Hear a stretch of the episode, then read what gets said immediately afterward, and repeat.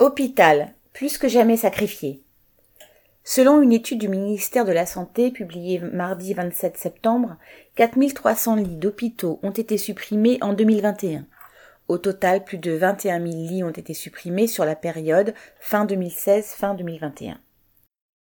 La catastrophe vécue par les patients et les soignants depuis l'arrivée du Covid n'a en rien freiné les suppressions de lits. Mais c'est en fait la politique menée par tous les gouvernements depuis 40 ans avec une continuité remarquable, quelle que soit leur étiquette politique. Le même rapport compte 10 000 lits supprimés pendant le quinquennat de Hollande et 37 000 pendant celui de Sarkozy.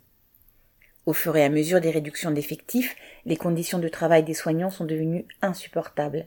Les salaires insuffisants et la crise du Covid ont ajouté de nouveaux problèmes car les démissions se multiplient et il devient difficile de recruter, ce qui oblige à fermer des lits supplémentaires au-delà des prévisions de l'administration.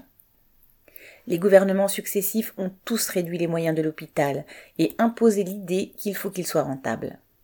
En plus des réductions de personnel et de lits, la tarification à l'acte imposée en 2004 crée une course aux actes jugés les plus lucratifs.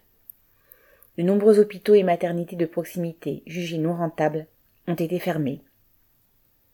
Les hôpitaux ont été autorisés à s'endetter plus facilement auprès de banques privées.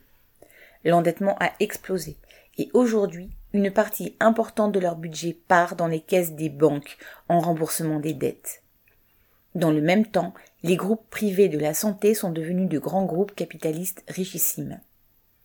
Tout a été organisé pour que l'hôpital devienne une source de profit pour les banques, les fournisseurs des hôpitaux, les cliniques privées, en sacrifiant ce qui ne rapporte rien au détriment de la santé publique. Hélène Comte.